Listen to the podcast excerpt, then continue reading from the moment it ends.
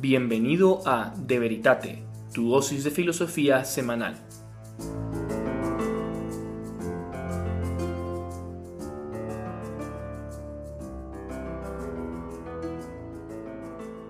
Bienvenidos a otro episodio de De Veritate, tu podcast de filosofía semanal. Y en el día de hoy tenemos al gran profesor y amigo, si se puede, si él considera de que sea así, el profesor Juan Fernando Sellés, profesor de la Universidad de Navarra, profesor mío en el Diplomado de Filosofía, Ciencia y Religión en varias clases, especialmente en una que la verdad ha sido espectacular, como es Antropología Filosófica. Y el día de hoy, la pregunta, volverlo a invitar, es porque en el nuevo areópago público, que es Twitter, se han hecho unas preguntas, que es la siguiente. ¿Qué es la distinción entre el alma y el espíritu? Y le doy la bienvenida. Pues muchísimas gracias, por supuesto puedes considerarte amigo. Eh, muchas gracias, Claudio Hernández, eh, por, la confianza vuestra para contar conmigo y a vuestra disposición para lo que necesitéis. Lo primero que quiero deciros es que debéis ser muy inquietos o muy inconformes para plantear un tema tan alto, eh, tan, ah, ¿cómo te diría? Tan, tan que pilla por dentro porque esto no es normal ni siquiera en ámbitos, en foros filosóficos, ¿no? De modo que os doy no solo las gracias, sino la enhorabuena por, por este, estos retos que os estáis poniendo, ¿no? De, crecer en, temas tan, tan nucleares. Esto es lo primero. Muchas gracias. Bien, ¿quieres que eh, contesto un poco lo que... Bien, como... Eh, a ver, lo primero es, sería mm, encuadrar un poco el tema. Obviamente, si uno se repasa toda la historia del pensamiento, lo que se encuentra siempre es, como os decía a la vez anterior, la distinción alma-cuerpo. Eso está en la mayor parte de los autores. Obviamente, unos ponen más énfasis en el cuerpo, sobre todo en épocas de crisis, como es la nuestra, y otros ponen más la atención en el alma. Pero en el alma se escoran enseguida por una de sus dos ramas, es decir, las dos potencias inmateriales, o bien por la inteligencia o bien por la voluntad. Y desde luego que descubren cosas muy interesantes, las vías operativas de la razón, las diversas virtudes que son pues grandes premios en la voluntad, crecimientos de esa potencia, etc. Las menos de las veces y de los autores que se dedican a esto empiezan a rascar y notar que dentro del alma no todo vale lo mismo, sino que se puede decir que hay que distinguir entre acto y potencia. Esto, por ejemplo, lo notaba Tomás de Aquino, no cuando daba sus cursos de divulgación, lo que, bueno, de divulgación entre comillas, ¿eh? sino sus cuestiones disputadas, es decir, aquellos debates que él tenía con sus colegas, con, bueno, podríamos decir hoy entre, entre profesor y doctorandos, etcétera, etcétera. Bien, pues en unas de esas cuestiones disputadas, las de ánima, se pregunta acerca de esto que acabo de enunciar. La distinción, si hay algo en el alma que es más activo, como el ser, como el actus essendi, y lo más potencial, es decir, la inteligencia, la voluntad, hábitos, etcétera. Y dice que sí. Bien, pero eso no lo, no lo desarrolla, son pequeños apuntes que se quedan por ahí, por ahí decir escondidos en, pues en los siglos, ¿no? Eh, ¿Hay algo más en la historia al respecto, respecto de esta distinción? La verdad es que sí, pero asimismo muy olvidado. ¿Y qué es eso? Pues mira, para empezar, pues muchos datos de la Sagrada Escritura. En el, en el Antiguo Testamento, por ejemplo, se distingue muchas veces entre alma y espíritu. Eh, ¿cómo te diría? Por no repetir muchas frases, ¿no? Hay una frase que me acuerdo muchas veces de ella, del, libro de Daniel, que dice, espíritus y almas de los justos, bendecita al Señor. Y tú dirías, hombre, este Señor se está repitiendo, porque aquí repite alma y espíritu. ¿No, no será una especie de fórmula retórica de Oriente que, que es muy mm, recordatoria, muy para que la gente grabe en su memoria. Mm, pues no, alma y espíritu son, son dimensiones humanas distintas, ¿no? Y te aparece lo mismo en Isaías, en Baruch, en el libro de la sabiduría, etcétera, etcétera. Aparecen muchas distinciones entre alma y espíritu. Sí, digo, por empezar temporalmente, las primeras veces que se hace la humanidad cargo de esta distinción. En segundo lugar, en tiempo, pues también lo tenemos en, el Nuevo Testamento, ¿no? Eh, en el libro de San Lucas tienes en el Magnificat una cosa tan maravillosa como esa frase que todos recordáis, ¿no? La Virgen dice, proclama mi alma las grandezas del Señor y se alegra mi espíritu en Dios mi Salvador.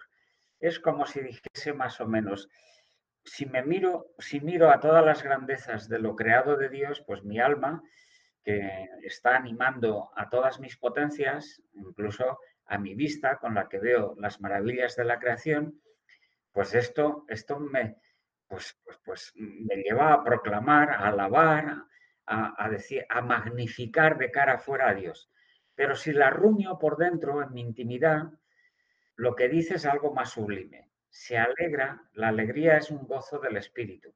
Se alegra mi espíritu en Dios mi Salvador. Es decir, encuentro a Dios en mi intimidad y noto que, lo que ha hecho por mí es mucho más, pues más, ¿cómo te diría? Más personal, más delicado que aquello que es grande, magnífico, de lo que miro hacia afuera. Bueno, ahí aparece, eso, así lo, veo yo, esa frasecita, ¿no? Pero también si te vas después a, a las cartas de San Pablo, aparecen frases como la que sigue en, una dice que todo vuestro ser, espíritu, alma y cuerpo se mantenga sin mancha hasta la venida del Señor. Después, esto están los tesalonicenses, la carta esa justo al final, así se despide el apóstol, ¿no? Con lo cual también distingue entre, entre alma y espíritu, ¿no? Es decir, todo lo que es la composición humana, pues que todo vuestro ser, espíritu, alma y cuerpo se mantenga sin mancha hasta la venida de nuestro Señor. Después la comentaré más con uno de los padres de la patrística. En otra de ellas se lee, la palabra de Dios es viva y eficaz y más cortante que una espada de doble filo. Entra hasta la división del alma y el espíritu. Y tú dices, ¿qué? ¿Se estará repitiendo? No, no, no se está repitiendo, ¿no? Porque antes te ha puesto un ejemplo similar, hasta donde se juntan los, huesos y los tuétanos, diríamos, o los, o los huesos y los ligamentos, o lo que quieras, es decir, diversas dimensiones corpóreas distintas. Y ahora te dice, hasta, hasta la división, Dios penetra en nuestra intimidad hasta la división del alma y el espíritu. Y en otra dice, porque si yo orare en lengua desconocida, mi espíritu ora, mas mi entendimiento es sin fruto. Pues que oraré con el espíritu, mas oraré también con el entendimiento. Aquí no habla de alma, sino de entendimiento, que es una de las potencias del alma, la razón. Pero está también la distinción, en el fondo, entre el espíritu y una potencia del alma humana. En resumen, esa distinción es básica, clara en la Sagrada Escritura. Si ahora nos vamos a los autores que se tomaron la Sagrada Escritura en serio para ajustar su vida al mensaje revelado, pues encontramos lo siguiente. Un, autor que quiero comentar es paradigmático y muy poco conocido, porque no es de primera fila. Después aludiré a otros de primera fila. Este autor se llama Dídimo el Ciego y comenta esa carta a la que he aludido antes de San Pablo y dice, como una cosa es el alma y otra el cuerpo, así el espíritu es distinto del alma que por razón de su posición viene llamada de modo especial, por lo cual pide que se conserve irreprensible junto con el alma y el cuerpo el espíritu. Y sería increíble y blasfemo que el apóstol pida que el Espíritu Santo se conserve irreprensible pues no puede estar sometido ni a disminución ni a progreso. Es decir, esto ya son palabras mías. Ese espíritu al que se está refiriendo San Pablo, dice Dídimo el ciego, no puede ser el Espíritu Santo, al que del que se habla también en el Nuevo Testamento, sino que está hablando de una dimensión humana. Es la distinción entre alma y cuerpo. Bien, pues esta distinción capital, que aparece ya en autores de segunda fila, se la toman muy en serio los siguientes grandes padres de la patrística. Por la, por el, la zona oriental, San, San Atanasio, San Basilio, San Gregorio Nacianceno y San Gregorio Niseno, es decir, los grandes capadocios. Eh, ellos también distinguen, como creo que os dije la vez pasada, ¿no? También distinguen entre persona y naturaleza, tanto en Cristo como en el hombre. Y eso llega hasta San Juan Damasceno, el último padre oriental, que en, un libro muy famoso que tiene, que se titula El de Fide Ortodoxa, aparece esa distinción, tanto en Cristo, entre persona y naturaleza, y eh, tanto en Cristo como en el hombre. ¿Qué quiere decir con esto? Que esa distinción persona-naturaleza es proporcionada, paralela a la distinción entre espíritu y alma. También se puede encontrar en San Agustín esta distinción.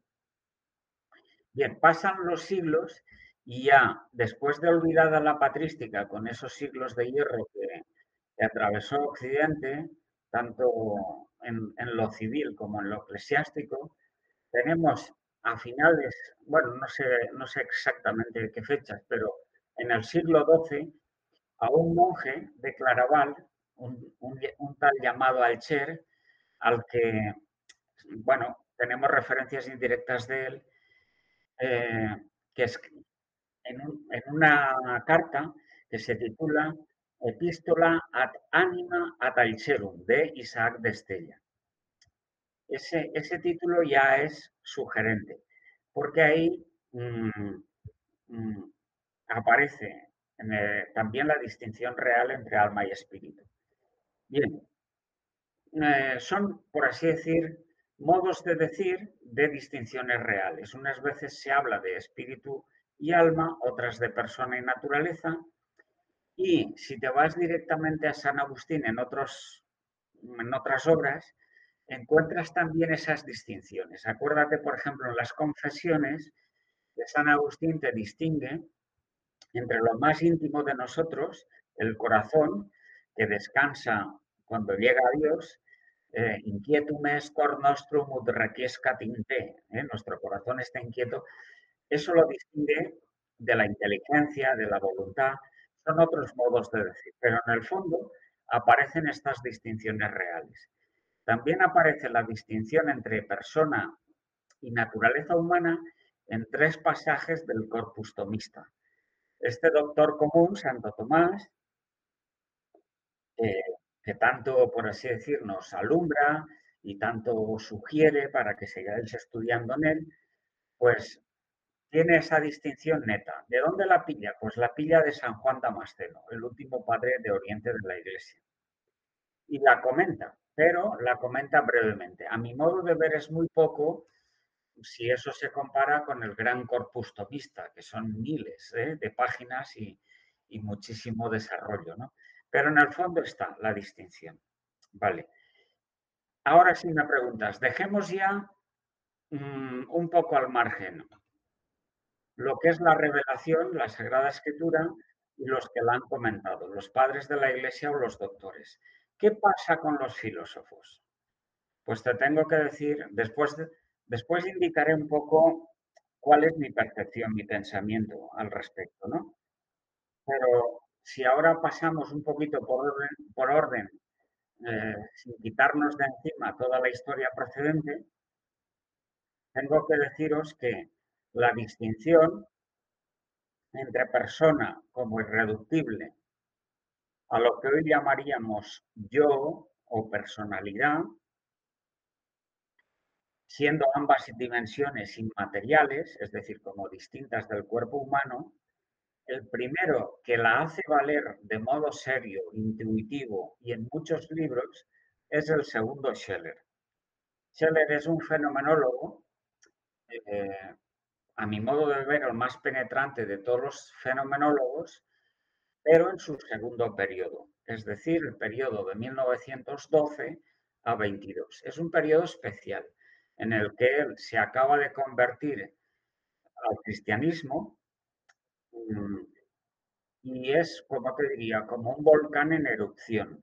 Escribe 16 libros muy penetrantes, mm, habiéndose leído en, ese tiempo a toda la, la historia de la filosofía en sus autores capitales, cosa que es extrañísima en la filosofía moderna y contemporánea. Como bien sabéis, la mayor parte de los pensadores, filósofos modernos y contemporáneos, conocen obviamente a autores contemporáneos y autores de su escuela, si son racionalistas a los suyos, si son empiristas a los suyos, si son idealistas a los suyos, etcétera, etcétera.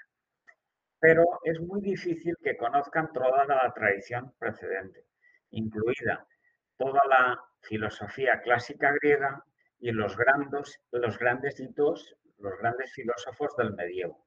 San Agustín, los grandes del siglo XIII, los, fundadores de las universidades, etc. ¿no?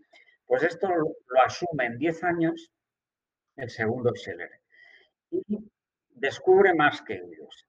Afina mirando hacia adentro y descubre piezas clave de la intimidad humana.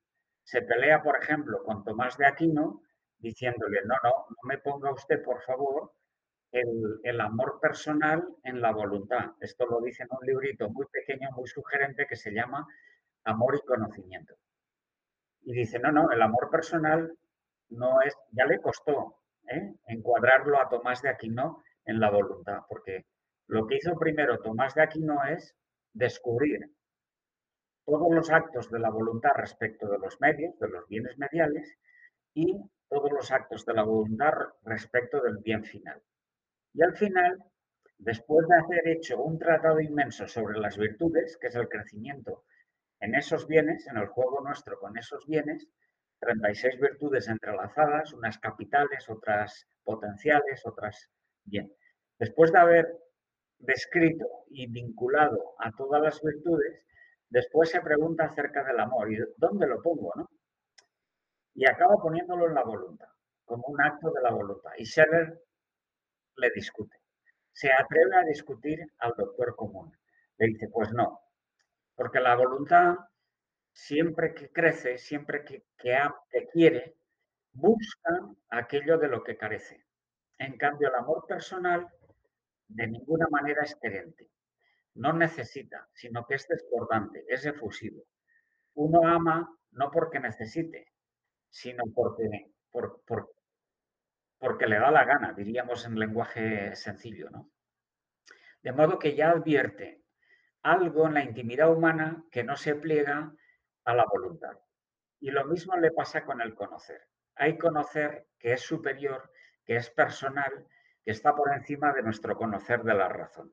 Es más, darse cuenta de que tenemos una potencia a la que llamamos razón es verla desde arriba de ella no es conocimiento racional alguno, con lo cual tenemos dos órdenes de conocimiento.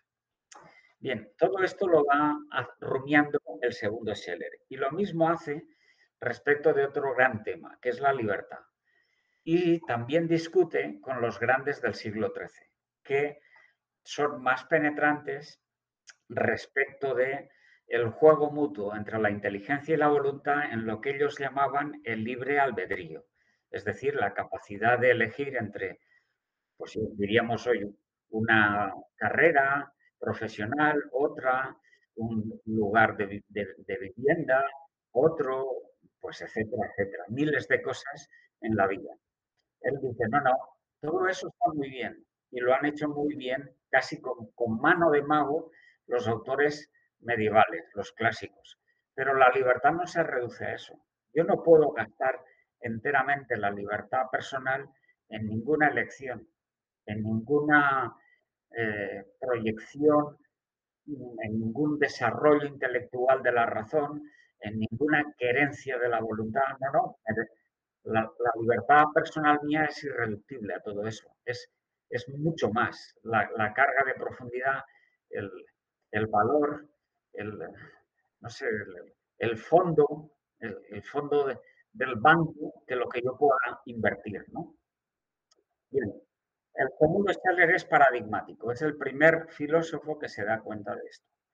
En segundo lugar, os diría que hay dos autores que en menor medida en el siglo XX, mm, porque Scheller es de mil, pues del siglo XX, está, produciendo estas cosas, descubriéndolas en, en, en esas primeras décadas de la segunda década del 20, del 20 ¿no? Los, autores que se lo leen al Scheller de este periodo, porque después ya pues olvida bastante esta temática y, se va por otros derroteros. los autores son dos figuras, una de ellas ha pasado bastante inadvertida. Es un francés sacerdote que se incluye a sí mismo dentro del personalismo y se llama Nedoncel, Maurice Nedoncel. Hasta tal punto le fascina el segundo Scheller en la distinción real entre persona y naturaleza que en los seis libros que tiene, cuatro de ellos están centrados en esta distinción. E incluso uno de ellos lleva por título eh, Persona y naturaleza humana, como dos dimensiones realmente distintas, jerárquicamente distintas en el hombre. Bien, ni siquiera muchos que han hecho la tesis doctoral sobre Medoncel advierten hoy de qué está en el fondo hablando este autor, porque en el fondo está hablando de que en lo inmaterial en nosotros hay dos dimensiones suficientemente distintas, jerárquicamente distintas. Aquello de lo que los clásicos patrísticos hablaban en, en otra terminología espíritu como superior que mira directamente a Dios y alma como lo que anima todas las funciones humanas, todas las potencias humanas, lo que vitaliza, activa, respalda, educa, saca partido de todo lo inferior. Bien, el segundo autor es más conocido. En este caso es un austriaco y es Víctor Frank. Víctor Frankel, el padre de la logoterapia, lo hace valer se, lee, él, como sabéis, era muy, de raza y de religión era judío y era muy mm, dado a dedicar tiempo de lectura pausada, diríamos hoy como meditada, de la Sagrada Escritura. Y cuando lee los pasajes de la Sagrada Escritura en los que aparece la distinción alma y espíritu, se para se detiene e intenta desvelar el significado de eso.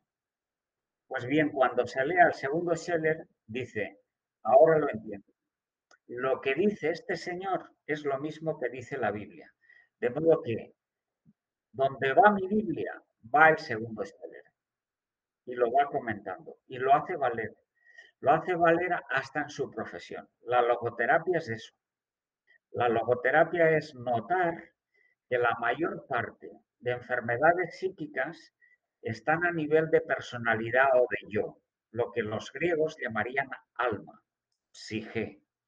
En cambio, se puede paliar o reconducir ese tipo de enfermedades haciéndole al paciente caer en la cuenta que él, cada persona irrepetible, novedosa, no se reduce a su personalidad, porque la personalidad yo ha sido adquirida, fraguada según lo que uno ha aceptado o ha rechazado en esta vida, en la educación, en el deporte, en la cultura, etc.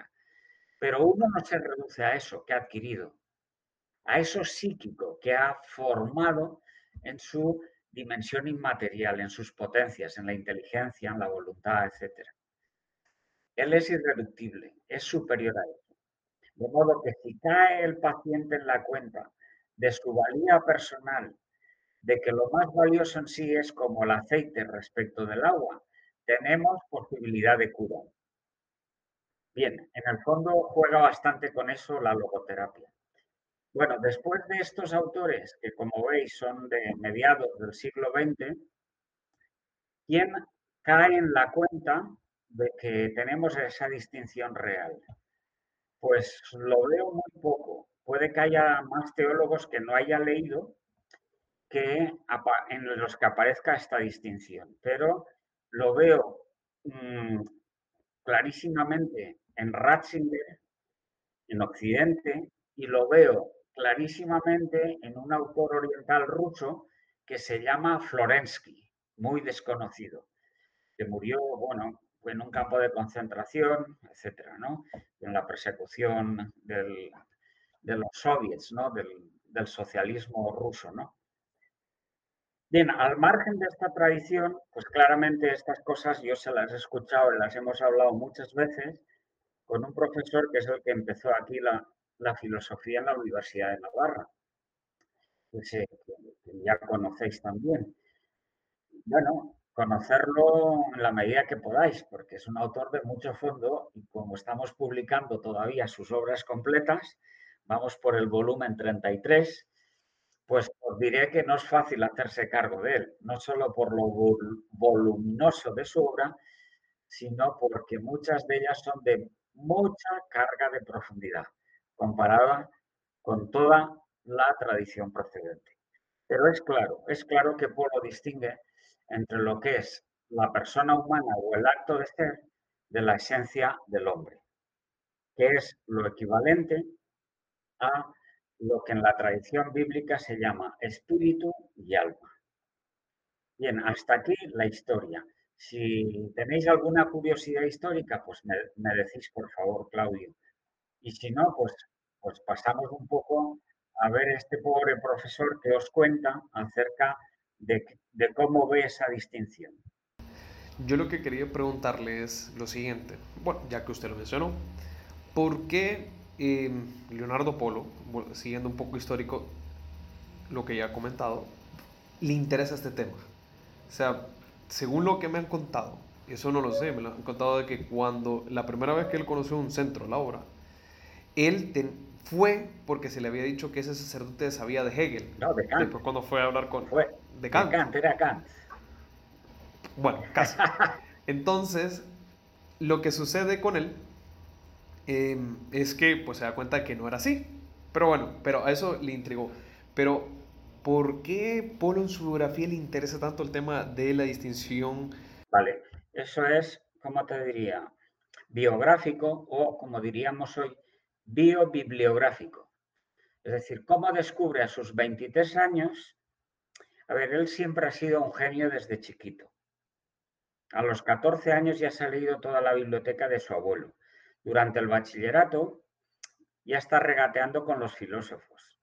con Kant, por ejemplo, que es un, autor duro como para leer, es decir, no es un romántico, no es, no Gustavo Adolfo Becker, ¿eh?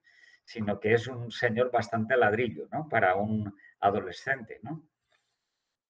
Después, durante la carrera, sigue leyendo y empieza por los modernos, quiere decir, se ha leído a Hegel, se ha leído a Heidegger, las obras capitales de ellos recupera Aristóteles. Más tarde, la Suma Teológica de Tomás de Aquino, la Suma Contragentes. Es decir, libros capitales de autores centrales. Pero eso después, los clásicos, después de haber, ¿cómo te diría? Mm, desmenuzado para apurar la clave de dónde está la desviación o el error de fondo de los autores capitales modernos a esas edades. Vale, nos plantamos a los 23 años. Los 23 años, este señor, bueno, te lo digo porque, bueno, si queréis a, modo de anécdotas, porque la misma inquietud que tienes tú, Claudio, la tenía un alumno mío de filosofía. Y yo le dije, ¿por qué no se la preguntas tú mismo? Todavía vivía Apolo, eh, era antes del 13, que murió pues, ¿por qué no se la preguntas tú mismo? Te vienes un día a casa cuando yo voy a ayudarle con viejos papeles y os quedáis un ratillo de tertulia. Vale, pues se trae a un amigo y se vienen allá y, y este inquieto, muy delgadito, pero muy nervioso y muy, muy listo, le, pregunta, a ver, don Leonardo, 23 años, ¿cómo se le ocurre a usted descubrir lo que él llamaba abandono del límite mental? Es decir, un modo de pensar que no deriva de la abstracción, sino que sirve eh, para descubrir lo inmaterial. Es decir, cómo descubre nuevos derroteros, es decir, diversas dimensiones del conocer humano que no usamos ordinariamente y que sirven sobre todo para los temas capitales, los actos de ser y las esencias. Entre ellos están los actos de ser reales extramentales. Uno de ellos es el acto de ser del universo, el otro es el acto de ser divino, la dependencia de uno a otro, y el acto de ser personal humano, como distinto de la esencia humana. ¿Cómo se le ocurre a usted descubrir el método a esa edad tan temprana. Yo te voy a decir lo que escuché, porque me estaba haciendo el sueco en esa tertulia, el despistado. Polo le mira con gracejo porque se ve que le, la audacia y la inquietud del joven le, le, hizo sonreír y, y le dice, pues mira, eso se me ocurrió. Polo cuando decía se me ocurrió, yo tengo para mí que eso es luz divina no se daba protagonismo, con lo cual habla en tercera persona. Se me ocurrió, eso se me ocurrió justo una semana después de pedir yo la admisión al Opus Dei debido a mi poca generosidad. Así habló Polo. Entonces, el flaco, es decir, el alumno, empezó con sus inquietudes. Pero aquí nos iríamos por su biografía, porque empezó a preguntarle sobre San José María. Y se notaba enseguida que el feeling entre Leonardo Polo y San José María era too much. Era, es decir, se conocían sin hablarse, se intuían en el fondo. Pero volviendo a nuestra biografía intelectual, tengo que decir que a los 23 años descubre que en la intimidad humana es donde radica la libertad personal. Y eso que descubre a los 23 años lo mantiene hasta el día que se muere. Pero no escribe ningún libro de antropología, sino que lo va barruntando, lo va rumiando y lo va comparando con lo que decía también San José María. Cuando San José María hablaba en alguna homilía o en alguna tertulia acerca de la libertad personal, ante la cual le producía tanto asombro, tanto don divino delante de y distinta en cada uno, que él se ponía a servirla de rodillas, ante esas cosas que escuchaba de un santo, Polo era muy buen escuchador. Las guardaba y las pensaba mil veces. De modo que va manteniéndolas y 15 años después escribe algo referido a eso. Y dice, a la fuerza dentro de la intimidad, es decir, por encima de lo que llamaríamos el alma o las potencias inmateriales del alma, lo más radical, nuestro acto de ser, a la fuerza, eso tiene que ser novedoso, tiene que ser irreductible, tiene que ser subsistente, son palabras que en las primeras décadas de pensar en eso, en sus apuntes personales, le va poniendo a ese, a ese descubrimiento. Lo que tiene claro de momento es que la libertad radica ahí. Pasan los años y va ahormando esas palabras. Tiene escritos, pero la libertad siempre, siempre figura en esos escritos. Después pasan los años y dice, pero, pero vamos a ver, lo del intelecto agente del que habla Aristóteles no está a nivel de potencia, sino que es acto, nativo y superior a eso, con lo cual tengo que ponerlo también en el acto de ser personal. Lo pone, pero todavía no ha publicado su, antropología trascendental. Va descubriendo más. Va a dar unos cursos a México. Ya, ya, ya hemos pasado más de 50 años con apuntes personales y no ha publicado porque todavía no lo tiene claro del todo. Polo era muy cauto, muy prudente.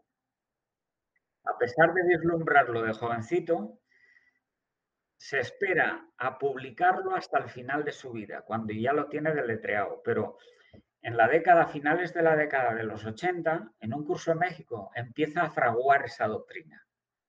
Se vuelve a Pamplona y empieza a dar cursos de doctorado a inicios de los, de los 90 sobre las notas distintivas de la intimidad personal, lo que después llamará trascendentales personales. Y empieza a distinguir entre persona y yo. Antes no lo tenía claramente distinguido, hablaba de yo en general. Ahora empieza a hablar de distinción entre real, entre persona y personalidad, entre persona y yo, sin haberse leído ningún autor precedente de los que he mencionado antes. Es decir, lo descubre ex novo. Al final, en su libro de Antropología Trascendental, el volumen 1 está publicado a finales del siglo XX, 99 en concreto. Ahí aparece lo siguiente.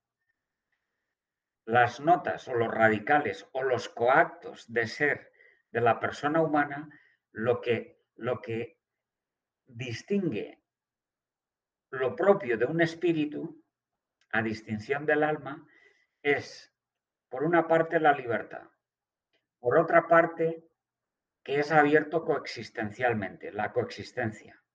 Una persona sola no solo es mm, triste o aburrida o algo así, sino que es imposible, porque persona indica, como dice Ratzinger, relación, vínculo, apertura.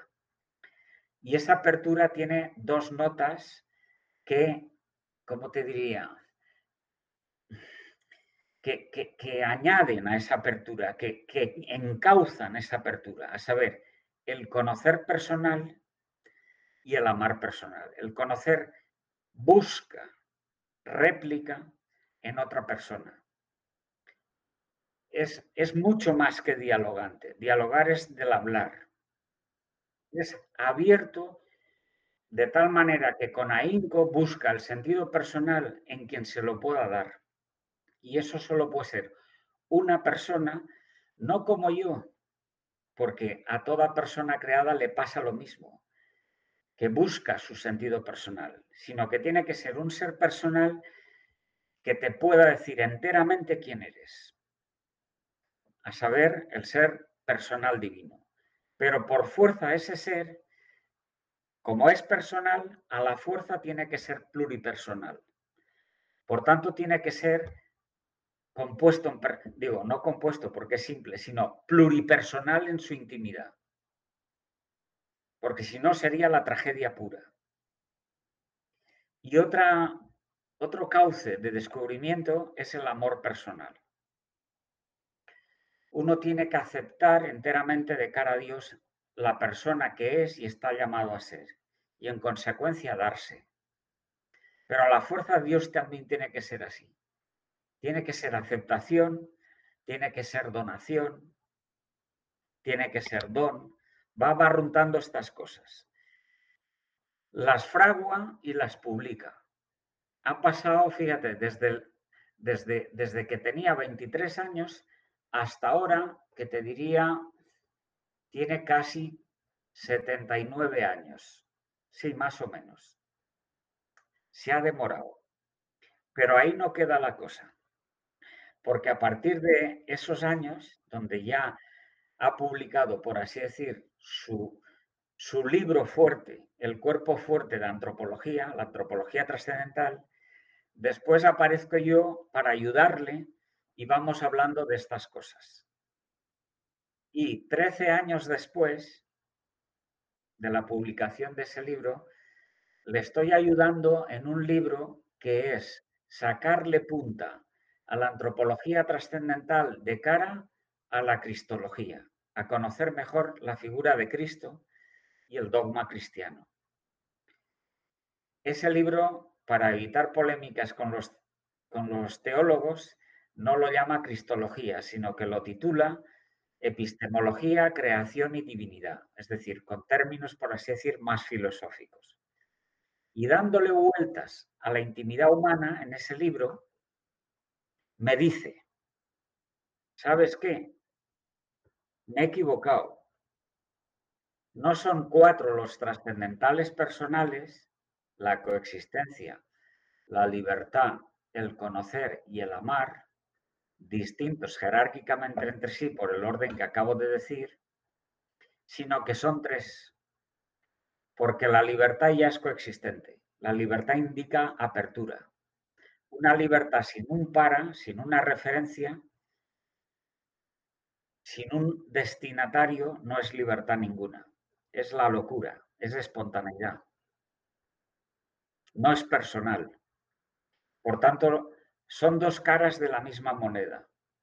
La coexistencia, que significa apertura, ya tienes que incluirla dentro de la libertad. La libertad ya es coexistente. Una coexistencia que no fuese libre no podría ser personal.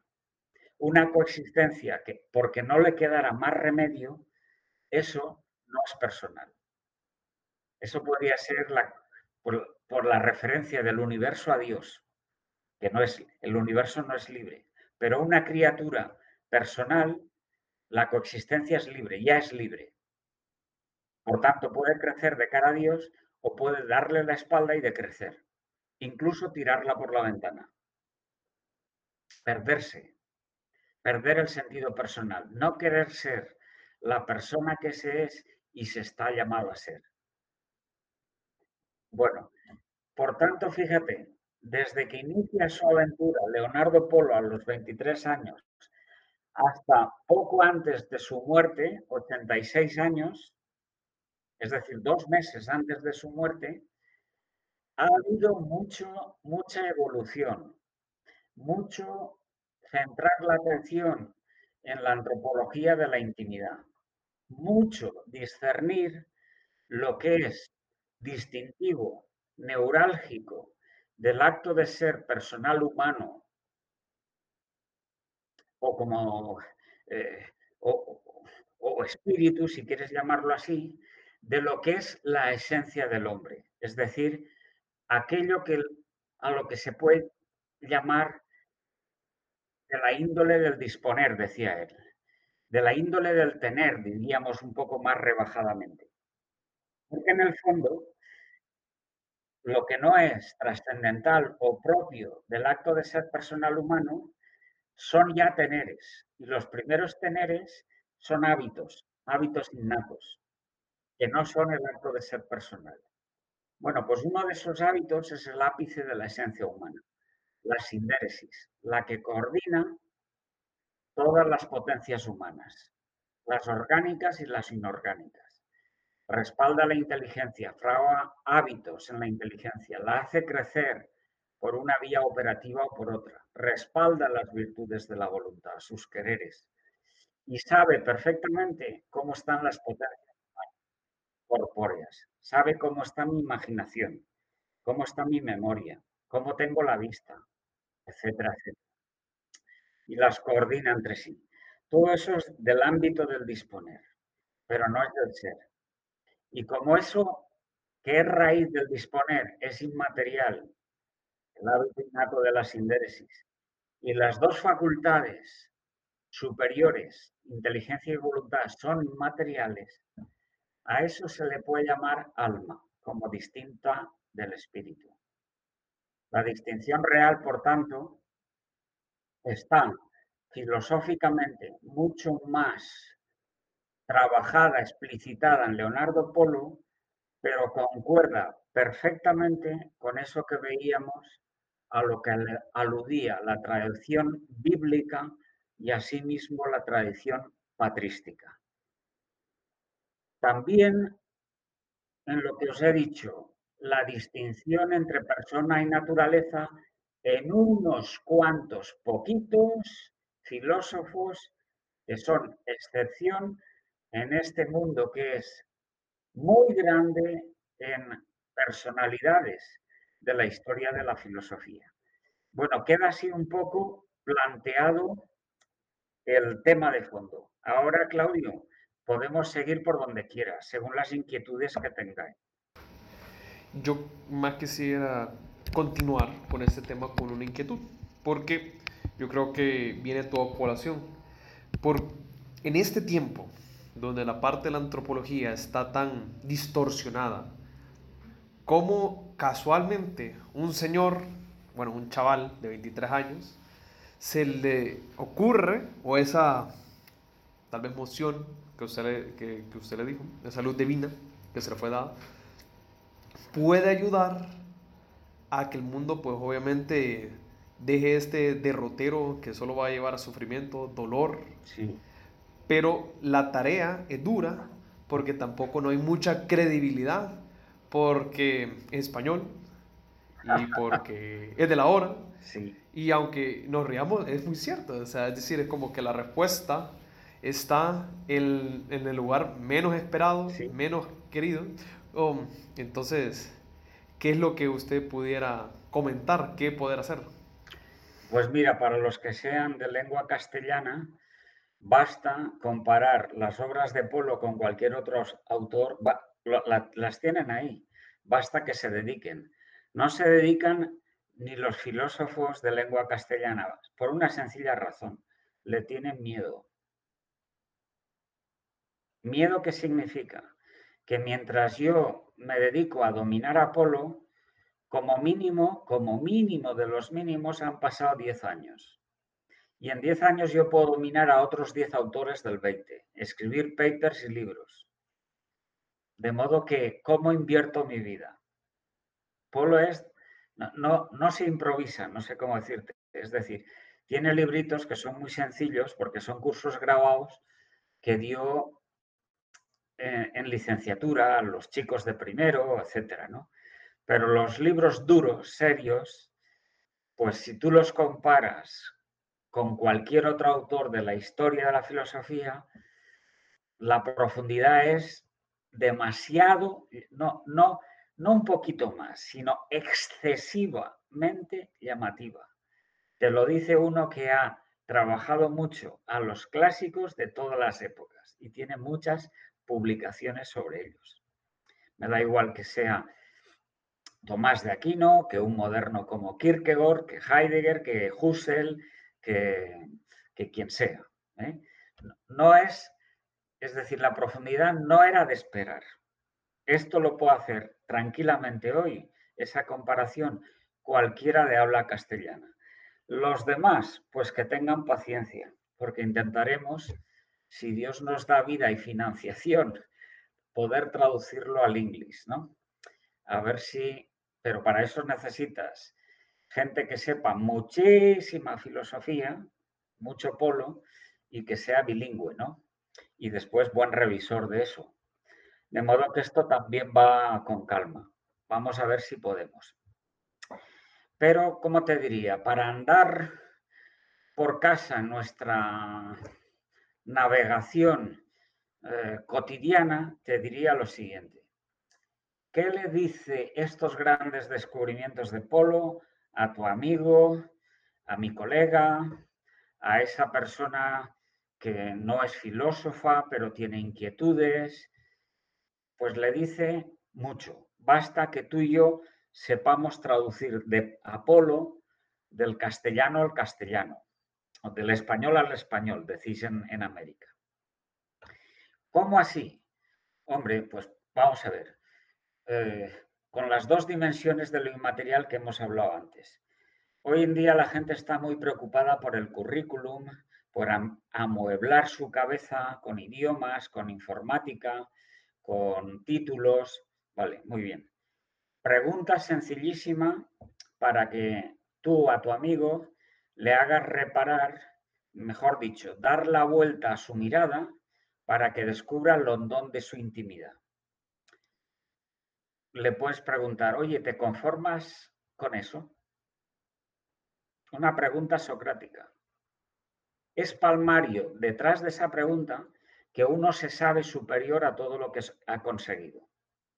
Se sabe superior e irreductible a todo lo que ha alcanzado. Tú le puedes, se le puedes molestar más, depende de la confianza que tengas, porque lo que has conseguido en informática eso lo puede hacer un chino. Y eso no es novedoso. O tus títulos en máster de abogacía los tienen también los chilenos y los rumanos, no sé cómo decirte. ¿Es eso irrepetible? No. ¿Te conformas con eso? Enseguida se da cuenta de que él es una novedad irrepetible, que ha aprendido cosas comunes, las ha matizado, ¿eh? ojo, les ha puesto en cada una de ellas pequeños sellos del artista, pero las ciencias son comunes, sean medicina, arquitectura, ingeniería, lo que sea. Currículums, al fin y al cabo. Enseguida se nota que uno es superior a todo eso. Siguiente pregunta. ¿Te conformas con eso? Hemos dicho antes, vale. Si no te conformas, hablamos. En el fondo, me parece que esto también es, como te diría, un poco, un poco bíblico. Lo que pasa es que el Señor no preguntaba, sino que, sino que su pedagogía era más con condicionales. Fíjate lo que le dice al joven rico, que era un tipo bastante culto de la época. Seguramente sabía idiomas, griego, latín, etcétera. Tenía muy buena posición, buena economía. Y además era un tipo cargado de virtudes, que es mucho más difícil adquirir ese tesorillo en la voluntad que amueblar la inteligencia no he matado nunca, no he robado, no, he adulterado, no, ni se me pasa por la cabeza. El Señor, ¿qué le dice?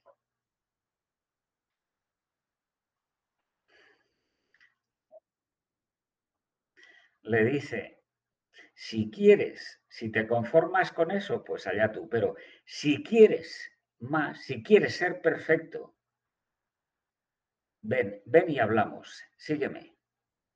Si te conformas con lo que has hecho de cara afuera, incluso con tus virtudes, de no robar, de no ser corrupto, de, de pagar el salario cuando se debe, etcétera, etcétera, etcétera, etcétera, pues todo eso está muy bien, pero si te conformas con eso, pues qué pobre, ¿no?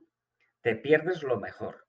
Si quieres más, si te atreves, si eres inconforme, condicional le da un giro de 180 grados, de mirar para afuera a mirar para adentro.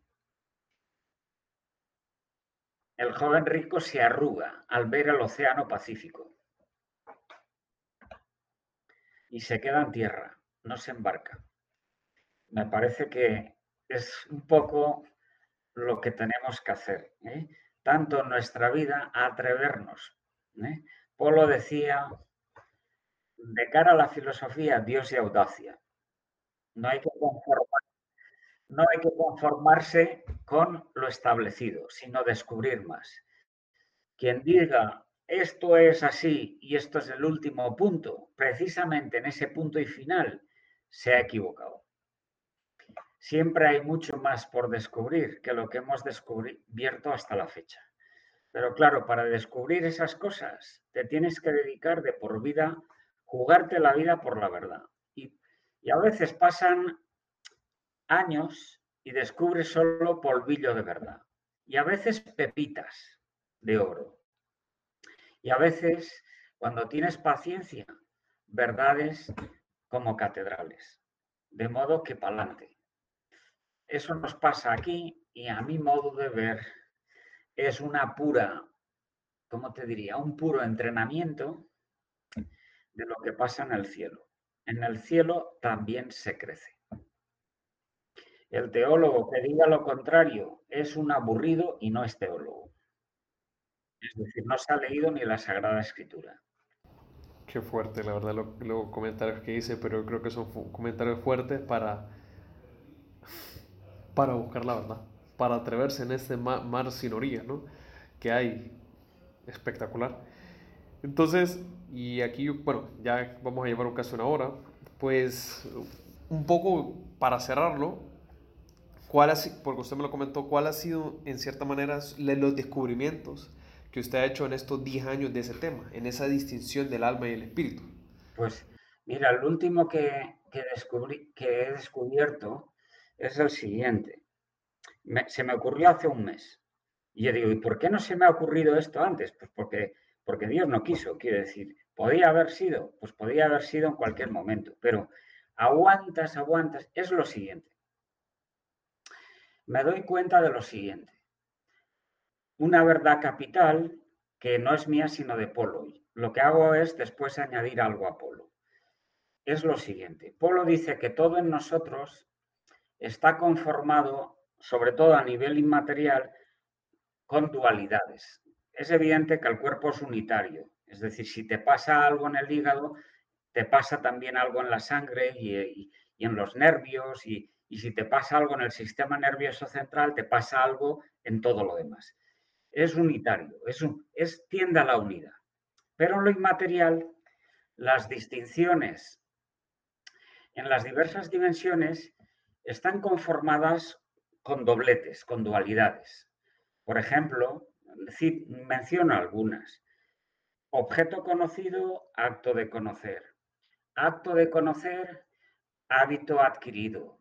Es decir, una cosa es conocer y otra darte cuenta de que estás conociendo.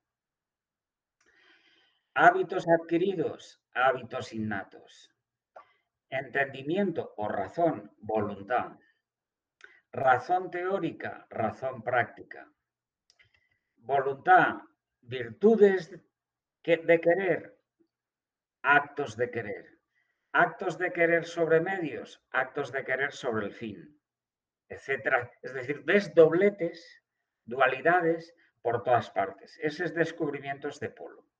El siguiente también es de Polo y dice, las dualidades se engarzan formando a su vez dualidades, es decir, el miembro superior de una dualidad, que da razón del inferior, es a su vez el miembro inferior de otra dualidad superior.